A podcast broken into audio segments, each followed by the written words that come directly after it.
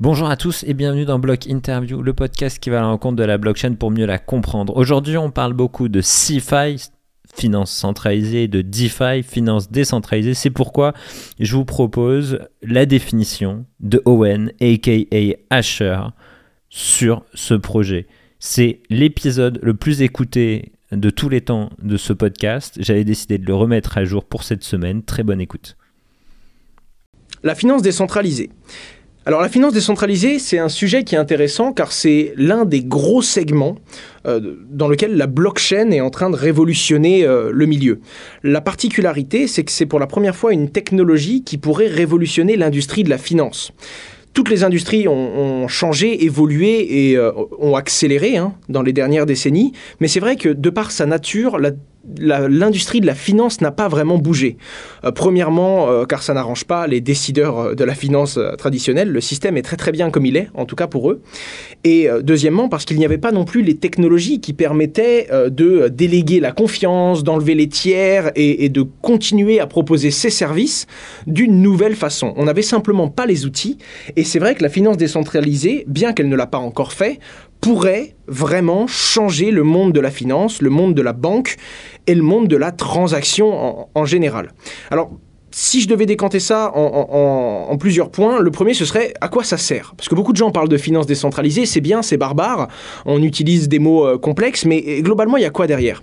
Alors la finance décentralisée, ça permettrait de, changer et d'apporter à la blockchain, c'est-à-dire plus de transparence, moins de tiers de confiance, moins de personnes qui choisissent lui il a le droit, lui il n'a pas le droit, quelque chose de beaucoup plus équitable, euh, basé du coup sur la technologie de la blockchain, donc ce système fonctionne par l'entretien et par la sécurisation d'autres particuliers. Donc il n'y aurait pas une entité qui gérerait tout le système, ce serait vraiment les utilisateurs qui vont rendre service et qui vont permettre euh, d'apporter les services de la finance à d'autres particuliers. Et euh, on peut prendre quelques exemples assez connus, comme premièrement l'échange, les échanges décentralisés. Alors à l'échelle des crypto-monnaies, il existe des plateformes qui permettent d'échanger des crypto-monnaies en d'autres crypto-monnaies sans passer par un, intermédiaire. On connaît les plateformes d'échange, Binance, Kraken, etc. Mais ça reste des plateformes custodianes. C'est ces plateformes qui détiennent votre argent et qui vont vous proposer d'échanger telle devise contre telle devise. En l'occurrence, les échanges décentralisés, vous ne parlez pas à une plateforme ou à d'autres personnes, vous parlez directement à la blockchain. Et la blockchain va vous permettre d'échanger une devise en une autre euh, par une simple suite logique de règles en vous disant voilà, ça c'est le prix actuel de telle valeur, on en a tant en stock et on peut donc vous proposer d'échanger la valeur A contre la valeur B de façon totalement décentralisée. Et même la transaction que vous allez émettre, c'est-à-dire envoyer vos jetons pour en récupérer d'autres, eh bien vous allez utiliser les fonds d'une autre personne sur la plateforme pour réaliser ce change la commission qui va être générée va être partagée entre les utilisateurs et les opérateurs de cette plateforme, donc les gens qui ont rendu la transaction possible. Et vous allez de façon totalement décentralisée, que ce soit un dimanche dans la nuit, un jeudi matin très très tôt et de façon totalement instantanée, sans prendre en compte les heures ouvrées et les jours ouvrés en général, vous allez pouvoir réaliser votre transaction et échanger un objet ou une devise A en un objet ou une devise B. Et c'est vrai que la finance décentralisée peut aller plus loin, et on le voit comme par exemple l'application du projet Synthetics Network, qui propose carrément de trader des actions boursières depuis la blockchain. Vous pouvez acheter des valeurs qui ont le même prix que les actions euh, à Tokyo, il me semble, à l'heure actuelle, et vous pouvez acheter et revendre ça directement depuis votre clé privée, sans avoir à passer par une plateforme d'échange, euh, sans avoir à passer par une entité qui va devoir gérer et garder pour vous vos actions et donc votre valeur, votre finance.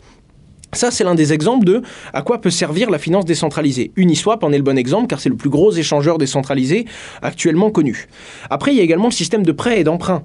On peut prêter et emprunter de la crypto-monnaie directement avec un protocole décentralisé. Et c'est assez intéressant parce que bah, il faut laisser une caution, évidemment. Il n'y a pas de banque, il n'y a pas quelqu'un qui sait où vous habitez et qui va pouvoir venir toquer à votre porte si vous remboursez pas. Donc la blockchain va vous demander de laisser une caution. La particularité, c'est qu'il va falloir laisser 5 euros de Bitcoin en caution pour avoir 1 ou 2 dollars de crypto-monnaie en prêt. Mais ça a quand même une utilité. Parce qu'il y a beaucoup de gens qui pensent que la crypto-monnaie est vouée à se développer et à accélérer, à prendre de la valeur, et ces gens ne veulent pas vendre leur crypto-monnaie. Et aujourd'hui, c'est vrai que c'est dur quand même de, satisfaire ces besoins uniquement avec des crypto-monnaies, même s'il y a les cartes de paiement Visa, par exemple, qui sont en train d'intervenir et qui nous permettent de le faire. Le mieux étant quand même d'avoir aujourd'hui des euros ou des dollars en fonction de où vous vous situez sur le globe. Eh bien, vous pouvez prêter à la blockchain de la crypto-monnaie, elle va la mettre en séquestre, et donc je dis bien à la blockchain, puisque c'est pas un individu ou une banque hein, qui reçoit votre argent, c'est bien un algorithme qui respecte des règles simples, transparentes, et qui ne peut du coup pas vous mentir, en quelque sorte. Et donc, vous allez prêter de la crypto-monnaie, donc du Bitcoin par exemple, ou euh, de l'Ether à cet algorithme de finance décentralisée.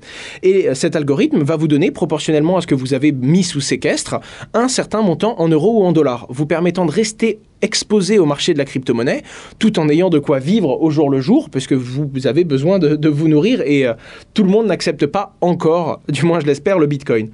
Et du coup, si jamais le Bitcoin fait x10, vous avez juste à rembourser la, les dollars ou les euros que vous avez empruntés pour récupérer votre stock de crypto-monnaie qui, lui, aura pris de la valeur. Et un dernier exemple, hein, parce que je pourrais en citer énormément euh, des exemples de finances décentralisées, mais pour donner un dernier exemple de à quoi ça sert, je reviendrai sur l'assurance. En effet, Aujourd'hui, quand on s'assure, on prête tous de l'argent à une entreprise qui va juger qui a vraiment respecté les termes de l'assurance en cas de sinistre et qui mérite d'être remboursé et d'être couvert. Eh bien, la blockchain elle-même permet de faire ça. Et pour illustrer ça, je vais donner un exemple, l'exemple de Just Mining. Notre société d'investissement dans la blockchain ne trouve pas d'assureur pas faute d'avoir essayé, soit on en trouve mais ils demandent des montants qui sont colossaux et qui sont même pas raisonnables, des montants qu'on ne pourrait même pas se permettre de payer, ou alors on a trouvé des solutions décentralisées. En gros, c'est presque nos clients qui vont pouvoir nous assurer, par exemple. Imaginons qu'on crée une poule de finances décentralisée avec un protocole qui fonctionne et qui permet à tout le monde de prêter de la crypto-monnaie dans un compte séquestre. Cette crypto-monnaie est rémunérée à hauteur de 1, 2 ou 3% par an, par exemple, en fonction des risques que les, les prêteurs vont prendre.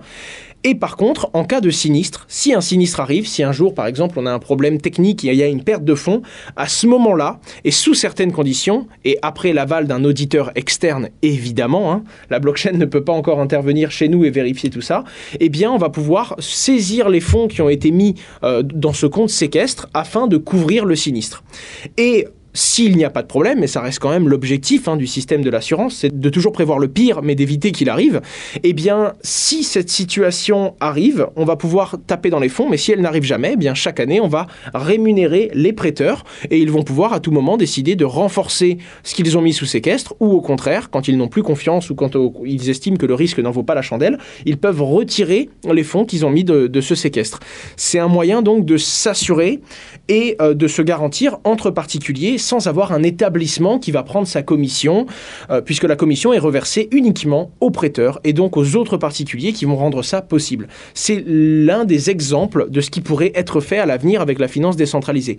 Il y a des projets qui bossent sur le sujet, mais il n'y a encore rien de totalement abouti à l'heure actuelle, même si l'essor de la finance décentralisée va rendre ça possible très bientôt. Alors le deuxième gros point, ce serait pourquoi maintenant? Pourquoi la finance décentralisée explose? Parce que mine de rien, la technologie existe depuis un moment.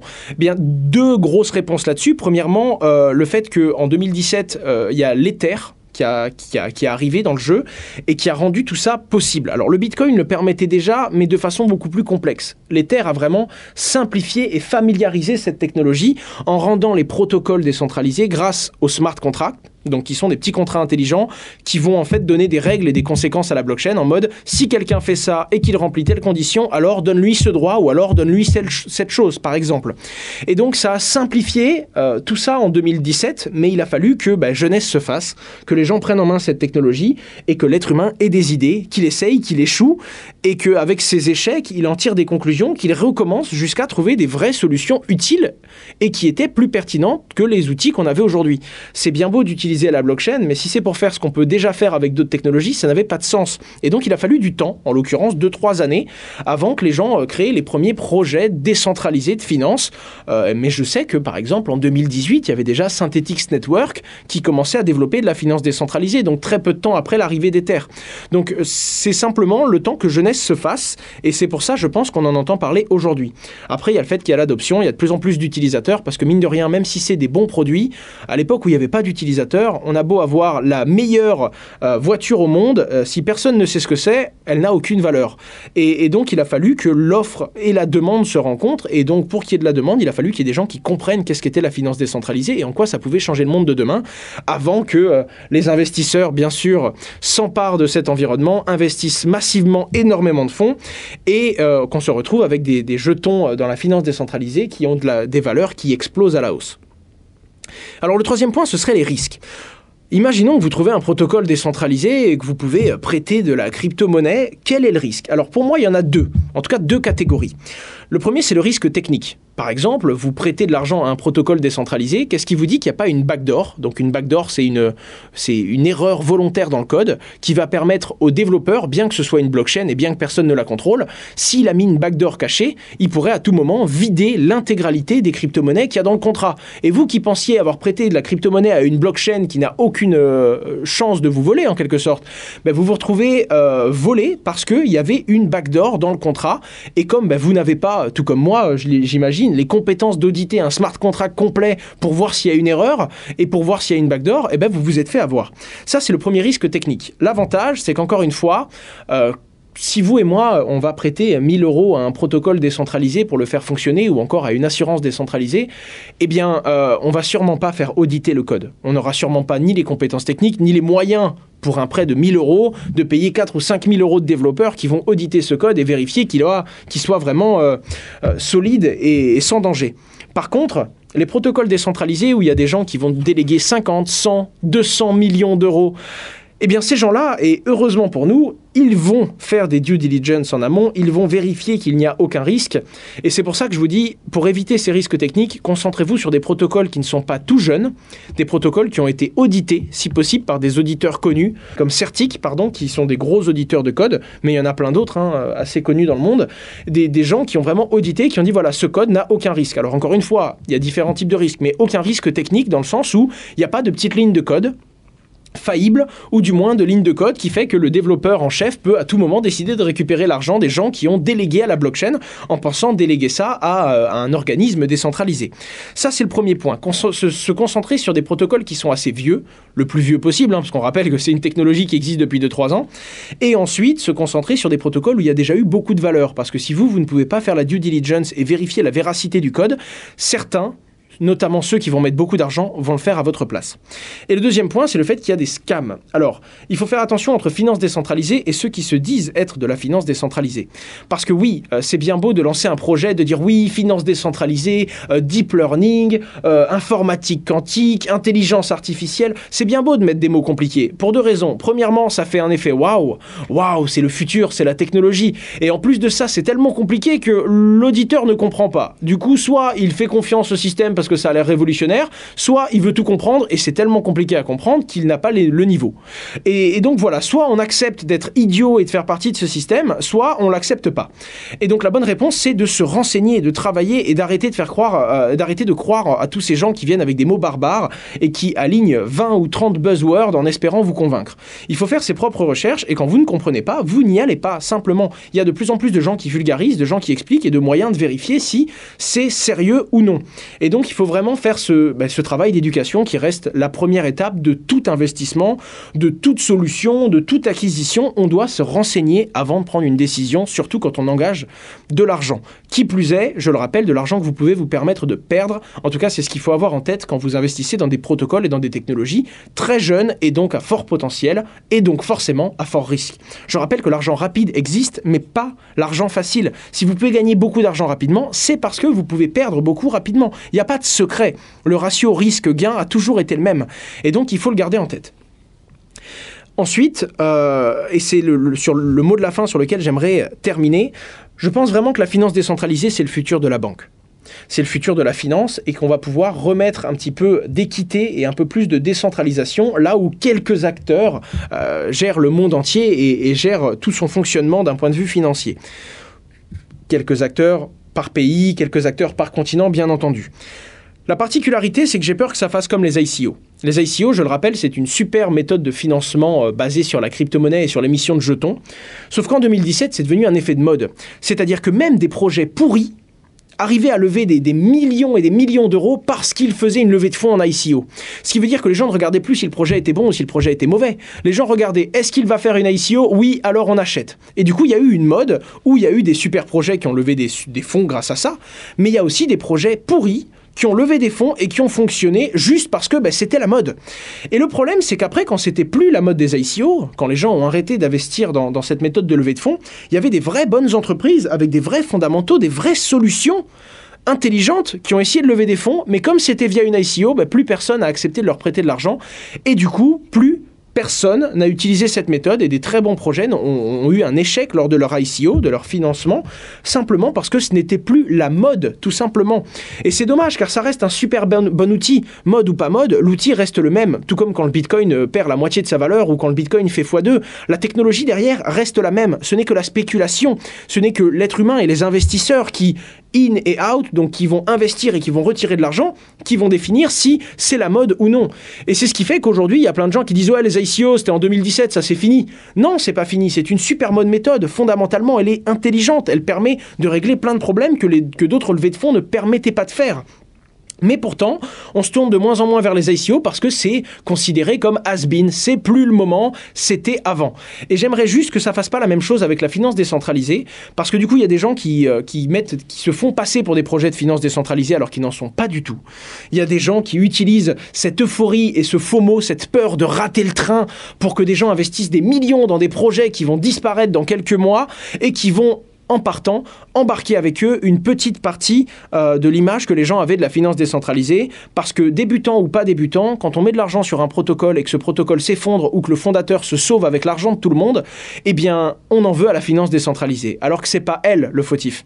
Le fautif, c'est la personne qui avait un esprit malhonnête et qui a profité de cette complexité technologique euh, pour, euh, on va dire, enrôler des gens et leur voler leur argent. C'est pour ça qu'il faut vraiment distinguer les deux. Faites attention tout ce qui est dit finance décentralisée n'est pas réellement de la finance décentralisée. Et même si en ce moment c'est la mode, peut-être qu'un jour ce ne sera plus la mode, mais il ne faudra pas en tenir rigueur à la finance décentralisée qui, elle, aura toujours ses fondamentaux, aura toujours une raison d'être et aura toujours surtout des solutions à apporter à des problèmes qui n'ont pas encore de solution aujourd'hui. Et c'est vraiment ça que je voudrais donner, car si on veut qu'un jour la finance décentralisée, je ne vais pas dire change tout le monde financier et tout le monde bancaire, mais le fasse grandir dans le bon sens et en apportant un petit peu plus d'équité à cet environnement, eh bien il faudrait se rendre compte que même quand ce sera peut-être plus la mode de faire des x5 sur toutes les crypto-monnaies avec finance décentralisée dans leur nom, eh bien il y aura toujours cette valeur et il y aura toujours des choses à aller chercher. C'était Owen Simonin, vous pouvez me retrouver sur ma chaîne YouTube Asher et j'espère vraiment que vous partagez certaines de ces idées. Et si ce n'est pas le cas, expliquez-moi en quoi vous n'êtes pas d'accord, faites évoluer et faites grandir mon jugement afin qu'on puisse toujours partager ces valeurs à un maximum de monde et en essayant de rester toujours ouvert à la critique, mais surtout au changement parce que tout va très vite, tout évolue et il faut être capable de faire évoluer son discours euh, également. Voilà, Merci beaucoup d'avoir écouté ce premier épisode de l'humeur des marchés avec Asher. N'hésitez pas à vous abonner au podcast pour suivre tous les prochains épisodes, puisqu'il y a d'autres voix qui vont arriver sur Block Interview dans les prochaines semaines. Avant de partir, je souhaite remercier Tony Ling qui a fait le tapis de cet épisode et même de cette rubrique. Pour rappel, pour les gens qui ne le savent pas, un tapis c'est l'environnement musical, l'environnement sonore qui est derrière ma voix en intro et en conclusion. Là, juste là, là, si, je m'arrête. Voilà, ben, c'est sa compo. N'hésitez pas à aller le voir sur SoundCloud. Euh, il fait un super boulot de composition musicale. Euh, donc voilà, allez lui donner de la force. Euh, merci encore Tony et merci à vous d'avoir écouté cet épisode. À la semaine prochaine. Ciao